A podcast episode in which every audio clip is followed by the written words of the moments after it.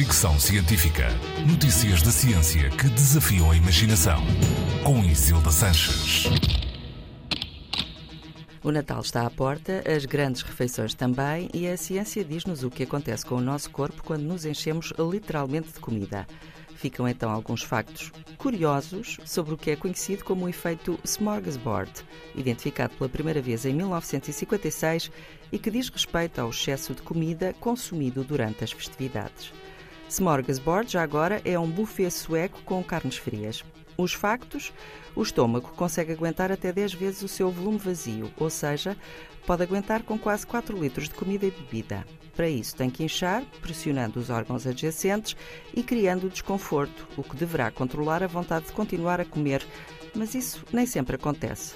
Com o estômago muito cheio, podem surgir dificuldades respiratórias, mas antes que isso aconteça, o nosso cérebro deve estar em condições de dar ordem para pararmos de enfardar. No limite, se continuarmos a insistir, faz-nos vomitar. Este consumo desenfreado de comida depende do metabolismo e da elasticidade do estômago, mas também da força de vontade e dos sentidos.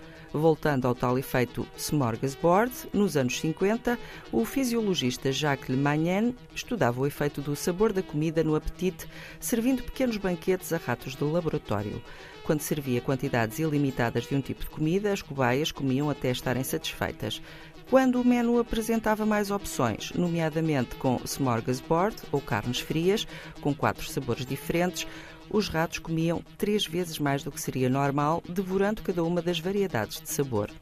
Por isso, já sabem, para controlar a gula natalícia e aquela sensação de enfartamento dos dias seguintes, basta limitar a variedade de comida. É mais fácil dizer não a uma coisa do que a várias. Bom Natal! Fricção Científica.